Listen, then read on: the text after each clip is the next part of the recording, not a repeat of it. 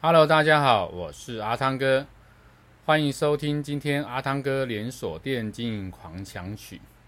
阿汤哥今天要跟大家分享的主题是关于人员调薪的时机。在商店经营里面，我们经常要有这个啊、呃，需要能够留住人才而进行调薪。那我常遇到有一些这个呃店家啊，是真的为了把人才留住，然后呢，跟这个人约谈过后，就答应他说：“哎，我要给你多少薪水？”啊，这一给呢，就给了好几年了。那到最后我们要去做薪资的一个呃调整的时候，就发现啊、曾经被这样调薪过的人，就很难能够接受啊、后来的这个薪资制度。所以呢，我们很建议呢，在人员调薪的部分，你要有一个呃规范，有一个制度来进行。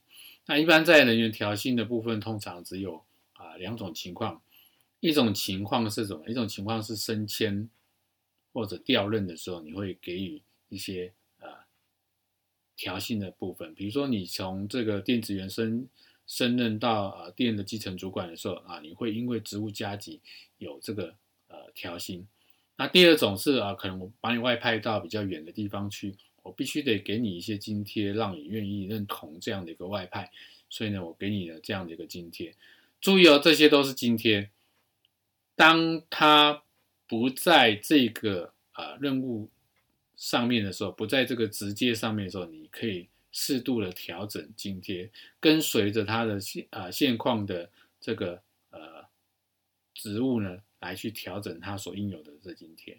好，那第二种是他可能会调的是什么？他可能会调的是属于这个本俸的部分。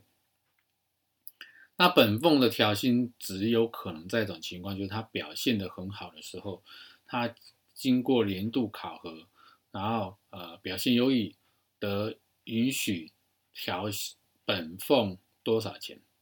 那这个本俸一调，不管他未来到哪一个工作职阶啊，他的本俸永远是不会变的。所以呢，他没有办法被啊、因为我今天调整的他的工作职阶而重新调整他。